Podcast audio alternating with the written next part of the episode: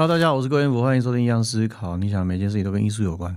哎，其实我很想，其实我我还蛮想要把这个 podcast 这个名字给改掉的。其实就是在改的话，其实我们内部已经有讨论过第三次。一样思考这个东西其实有点有点八股的感觉。其实是不是可以改成画家的 podcast？对，因为我也很难每一集都讲什么艺术不艺术的，让那种讲的风骨很高一样。这样其实我并不是说很想要这样子做。对，因为。今天做这个 podcast 其实也是想要讲一些事情跟大家分享，然后抒发一下平时创作的一些一些感觉啊、想法等等的。因为坦白说，我也没有特别的去去宣传这个频道，因为我觉得 podcast 的族群好像是一个特别的族群，就是如果你没有下载的话，你不会特别去找，然后你只要喜欢上这个播客的时候，你可能粘着度就会很高，它可能就会出现在你上班的时候。或者是通勤的时候的这个时间点，那这个广播这种概念就让我想到以前小时候我们会听光语，有没有？它就是因为它的语气啊，它的内容啊很温暖，让我们觉得很很舒压，然后有有被照顾到的感觉。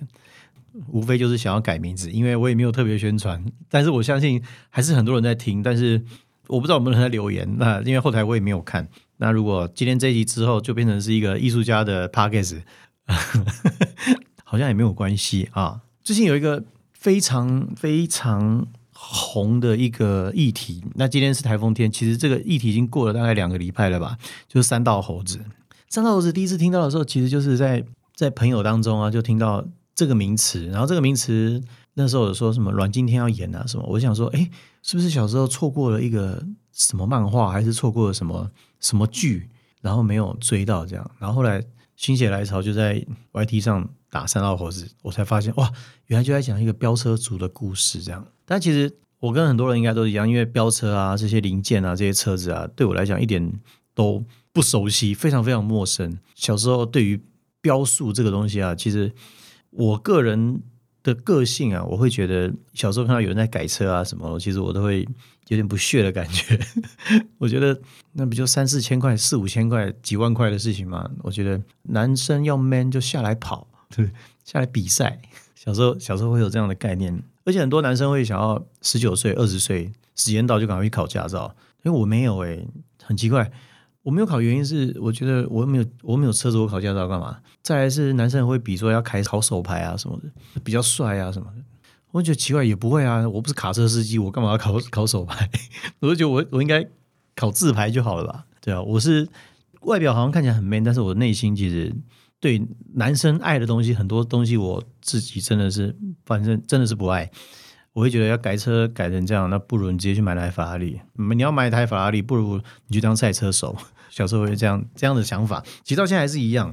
三道猴子，我第一次听完的时候呢，看完的时候，其实我觉得他的他的迷音，我觉得很厉害。怎么说？因为他的迷音等于是他的台词完全都不带情绪。他把情绪留给我们所有听众，留给我们观众看，让我们去思考。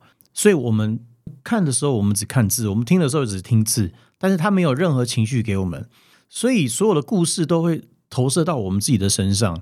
然后，投射到我们身上的时候，我们就会想：哇，那我们在小时候打工的时候啊，有遇过哪些朋友啊？什么什么什么，就会有这样的一个连锁的反应的投射。这样，那其实我觉得。他有很多面向可以去思考。然后第一个，我想，他是一个很厉害的编剧吗？很厉害的影剧圈的人吗？我觉得也不是诶，但他找到一个重点了，就是真实的人性面，一个非常非常真实的人性面。他的起承转合，他的段落啊，他的用语啊，我觉得都是非常非常的让人觉得非常贴切。而且还有一个角度，就是他完全是在反映一个社会的阶级，而且这个阶级。感觉是难以翻身，所以他必须要人性嘛。没有人会不希望被注意，不希望被看到，不希望被在乎。所以在成长的过程当中，他虽然在便利商店上班，那你看他便利商店，他只有只有多少钱？一个小时顶多一百多，然后要买重机，然后又要车贷。对，它里面有很多的双关语，我们帮你强力过件。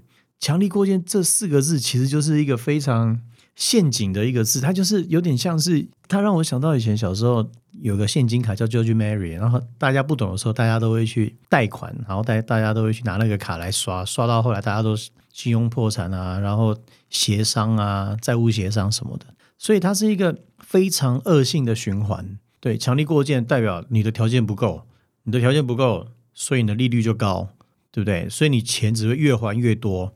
然后你想，他的财务管理是什么？他买一台重机，你买重机，你是不是要有停车位？对不对？那你在买的时候，他是不是会要你保险？好，那你不要买保险的话，那你是不是要加油？那你又要出去骑出去把妹干嘛？那你是不是要保养？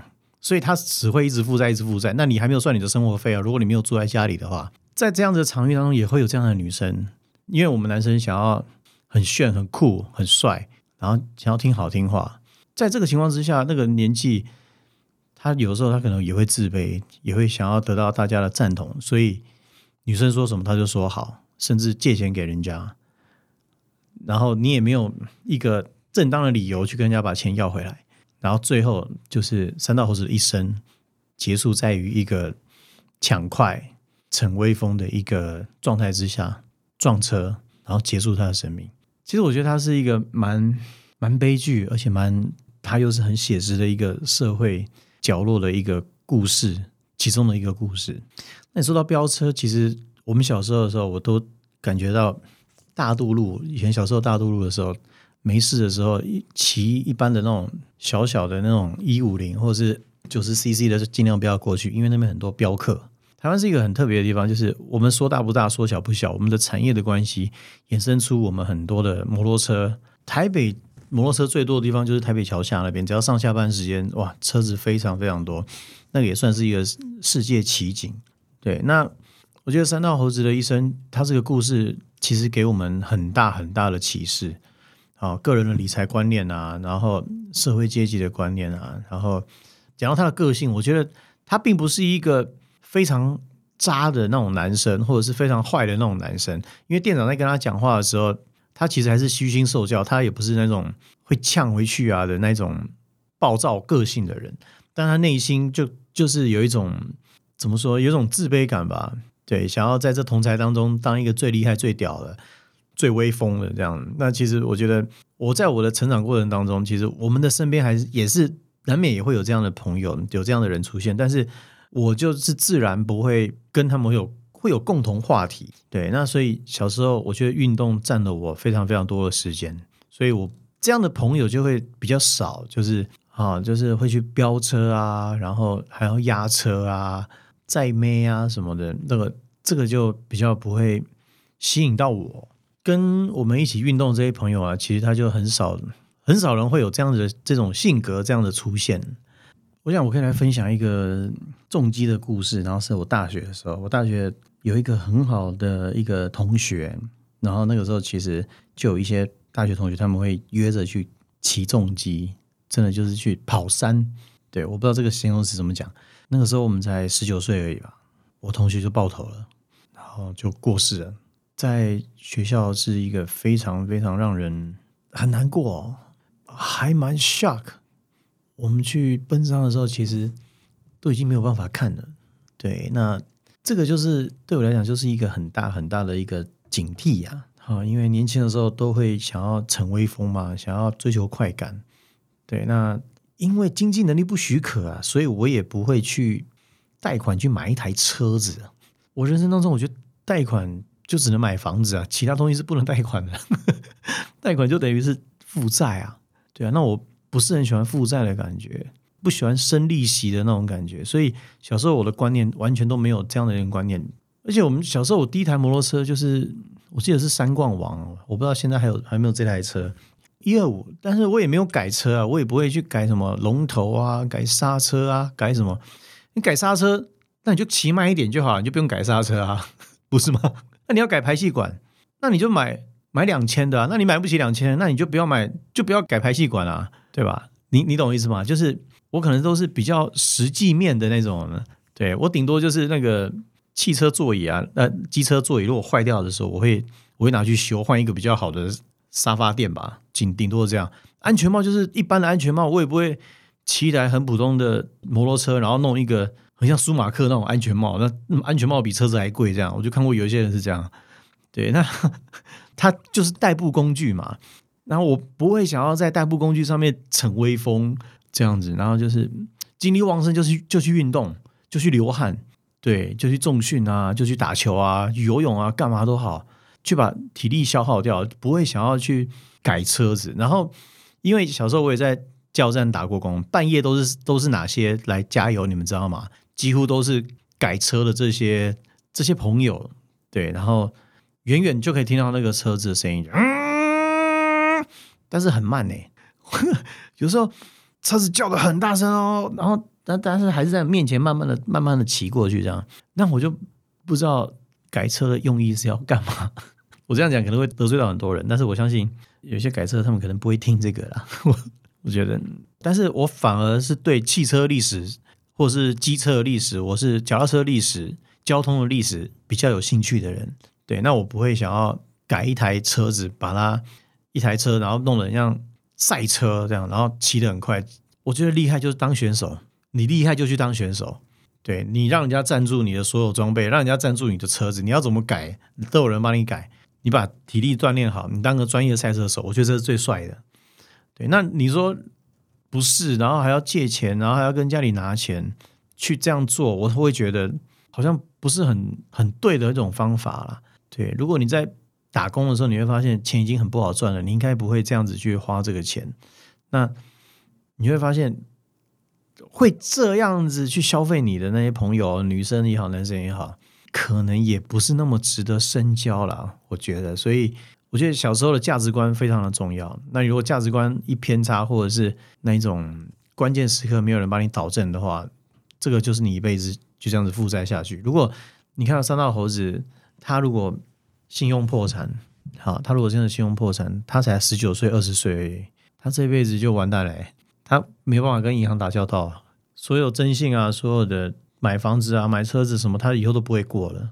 你就算你以后变得很会理财，你也都完蛋了。这样的一个神剧啊，我有时候会想，专业的影剧圈的人写得出来吗？为什么有的时候我们的剧本写出来有点梦幻，梦幻到有点距离，或者是故事没有办法写的那么的直接啊？我觉得其实真的就是设身处地，然后刚好就这个圈子里面的人，他才有办法写出那么刻画人心的这种人性面。他真的是一个神剧，我觉得如果谁拍谁会红。里面所有的角色，我觉得谁去拍谁都会红，真的。因为人性面这种东西，它不分语言，而且它扩散到国外去，我觉得应该很多人也都能够感同身受。因为小时候啊，你当你没有自信，尤其是男生，你知道吗？尤其是我们那个时候当兵，一个人还要当两年，你有这个卡关卡在这边的时候，你在跟异性相处的时候，你是相当没有自信的，因为你没有时间，你没有时间，你就没有办法陪伴，你没有办法陪伴，这个感情就无法维持下去。我后来相信，女生比男生还要成熟。真的，因为男生是在一个极度不自信跟极度彷徨犹豫的情况之下所成长的。因为我们的教育系统，他教育你拿了那个文凭之后，你没有一个很有自信跟很勇敢、很有勇气的一种自信的人格。好，我觉得我们那个我们那个时候是这样子，所以我觉得很容易被女生牵着走，很容易被女生给给左右。我就记得我小时候，我也跟女生在外面，跟那个时候的大学的女朋友在外面租房子。租铁皮屋热的要死，一个月八千块，对，但是就是为了想要有自己的空间，然后就是女生想要什么，你就会想要尽量想要满足她这样，但是经你的你的经济是不允许的。但是我我说到现在，我当时那个女朋友，小时候那个女朋友，其实她没有，她并不像三道猴子这个女生会跟你借钱呐，然后又讲一些甜言蜜语啊，然后我我觉得这个女生她三道猴子里面那个女主角两个都是一样，我觉得都是还蛮有手腕的。我觉得都算是还蛮有手腕。那男生有的时候真的就是被骗了，对。那感情观也是啊。但是其实我觉得，就是人生的价值观，你人生的价值观只要一偏差、一犹豫，或者是你不知道你正在干嘛的时候，其实一路上你就会被牵着走。而且所谓的一落千丈，就真的是这样，买那台重机，然后撞车什么。因为高中的时候，我有一个同学，他有开骑一台 NSR，还有 FZR，那时候超级红。对，但是我也觉得很帅。但是我给他载了几次，经过台北车站的什么，哇！我其实真的真的会觉得蛮蛮可怕的，因为那真的是肉包铁，不是铁包肉。而且都可以骑得很快。其实我小时候在做的时候，其实就会很怕。三道猴子呢是一个社会阶级的一个反射啦，对，那我觉得它真的是一个非常非常劝世的影片啊。那我觉得它如果真的拍成电影的话，我觉得只要拍的人绝对都会爆红。我觉得可能会不亚于之前的白色巨塔什么这些神剧。对，今天就分享到这边，我是郭文甫，谢谢收听《一样思考》，你想每件事情都跟艺术有关，拜拜。